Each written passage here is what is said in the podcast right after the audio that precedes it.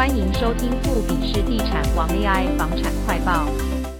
为抑制房价上涨，政府打炒房数件连发，但目前看来仍是徒劳无功。各区房价老神在在。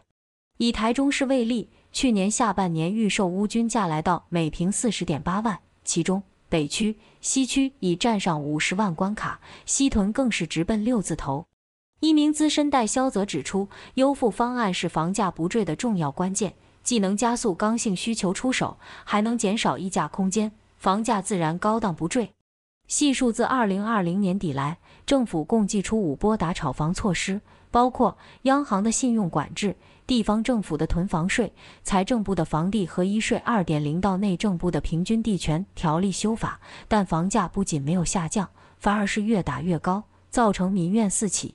资深代销业者恩博国际总经理杨训福指出，打房确实有伤到建商，但并没有伤到房价。细看市面上的大型建商，口袋够深，资金雄厚，打出低首付、低自备，甚至是无息贷款，对于自备款不足的刚性购屋族相当具吸引力，房价不知不觉就被上去了。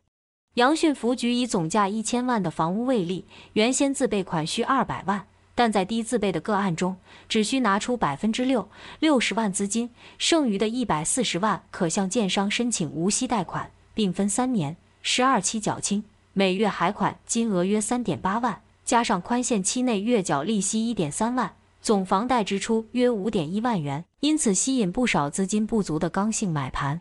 尽管优付方案是入手不动产的最快捷径，尤其是针对迫切买房却无力负担房价的族群，但正新不动产估价师联合事务所所长黄昭敏也说，透过优付方式购屋亦有其弊，由于建商需额外耗费三年才可将资金回全数回收，期间的时间成本、机会成本会被叠加在房价上，因此购屋族的议价空间小，购屋总价更高。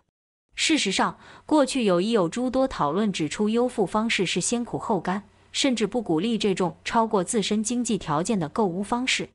杨训福也认为，市面上有许多建案打出低自备、低首付，却要求在交屋前一次拿出大笔金额，这种伪优付方案确实容易造成断头风险。建议购屋族在购屋前可询付款方式、还款期限、利息等，以免落入陷阱。